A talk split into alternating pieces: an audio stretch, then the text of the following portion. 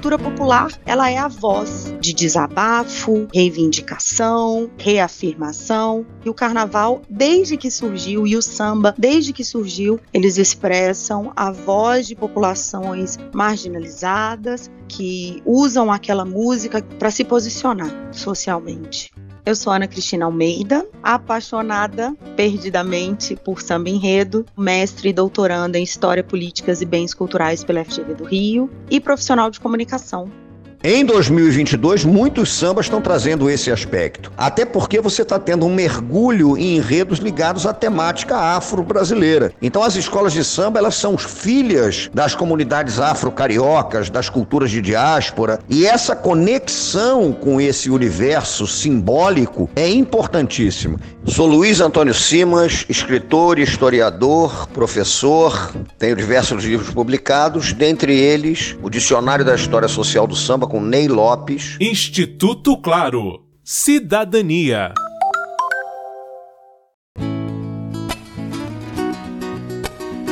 Qual a importância de se conhecer as contribuições de negros, indígenas e populares para a história do Brasil? Os sambas enredo fazem isso com frequência hoje, mas, segundo o historiador, escritor e especialista no tema, Luiz Antônio Simas, essas composições começaram relatando a história oficial.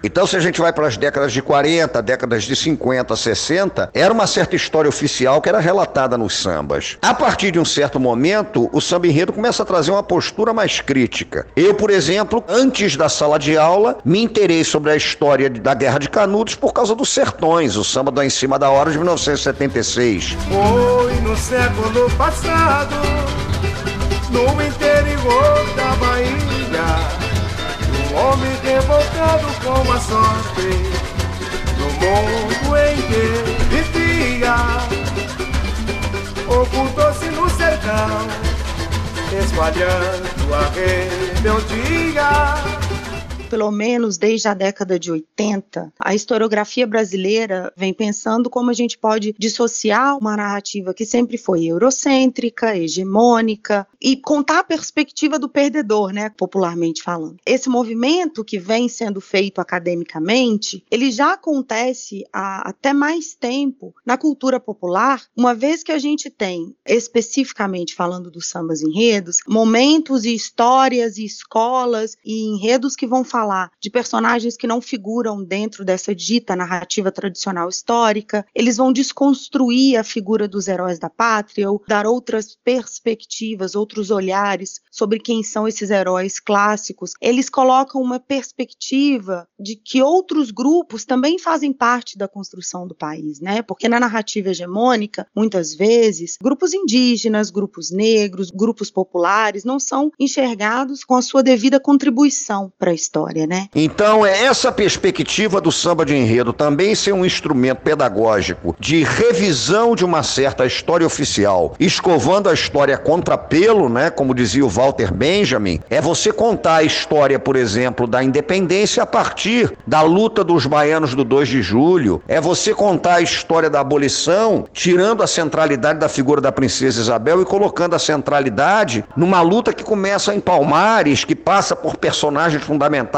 como Teresa de Benguela, Luísa Marim. Então, o samba de enredo tem muito isso. Escola de samba é uma instituição de educação popular de altíssima qualidade. É, o Salgueiro contou a história de Palmares antes do livro didático, quando desfilou em 1960 com o Quilombo dos Palmares. Ah, o Salgueiro ali nos idos de 50 e 60 teve um papel fundamental uh, nesse sentido de apresentar os heróis e falar dos heróis, né? E isso começa com o Navio Negreiro de 57, que é um samba maravilhoso. O navio dos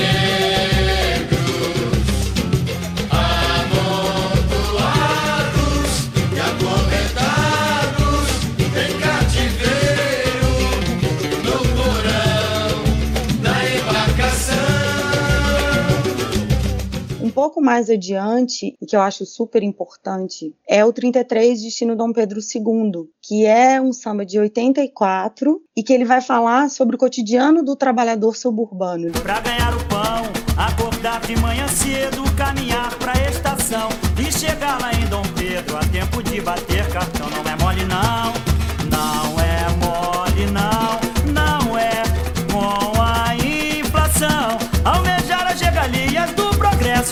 coração. Esse samba é genial e ele vai colocar no centro do carnaval, do desfile e do debate essas personagens que são encaradas com o mínimo destaque na nossa sociedade, né? Os vendedores, a cartomantes, os respentistas, o trabalhador, o trombadinho, enfim, os populares que fazem do Brasil o país que ele é e que construíram esse país. E aí esses sambas vão trazer essas personagens, vão contar essas histórias e vão estabelecer um novo olhar e possibilitar que pessoas que às vezes não teriam acesso a determinadas informações, porque não estão academicamente envolvidas com a história do Brasil, possam também conhecer esse outro lado da história. É uma contribuição fundamental da cultura popular, né, que é transmitir uh, conhecimento, transmitir uma outra verdade. Brasil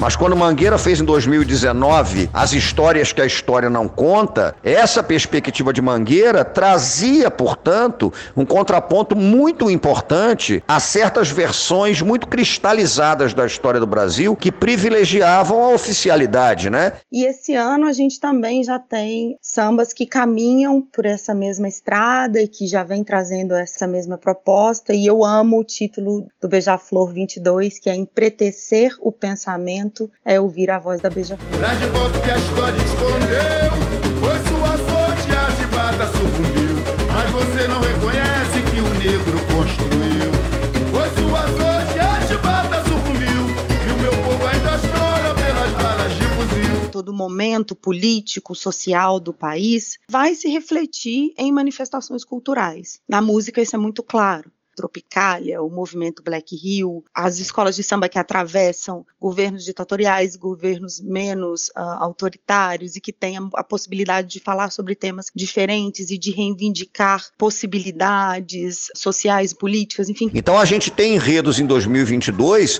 que estão indo nessa direção com muita felicidade. Tanto no grupo de acesso, quando você tem o Império da Tijuca falando do quilombo do Candeia, quando você tem é, Cubango falando de Chica Xavier, no acesso tem tanta coisa, é até difícil falar. Belfor Roxo contando a história do maracatu, né, dos tambores silenciosos, Vigário Geral contando a história da pequena África carioca. E no especial é isso mesmo, a Grande Rio falando de Exu, a Mocidade falando de Oxóssi, a Mangueira falando dela mesma a partir da perspectiva do Jamelão, do Cartola, do delegado. A cultura popular, em especial o samba enredo, é uma importante forma de revisitar a história e também de trazer um ponto de vista crítico à política e sociedade do nosso tempo. Com apoio de produção de Daniel Greco, Marcelo Abude para o Instituto Claro.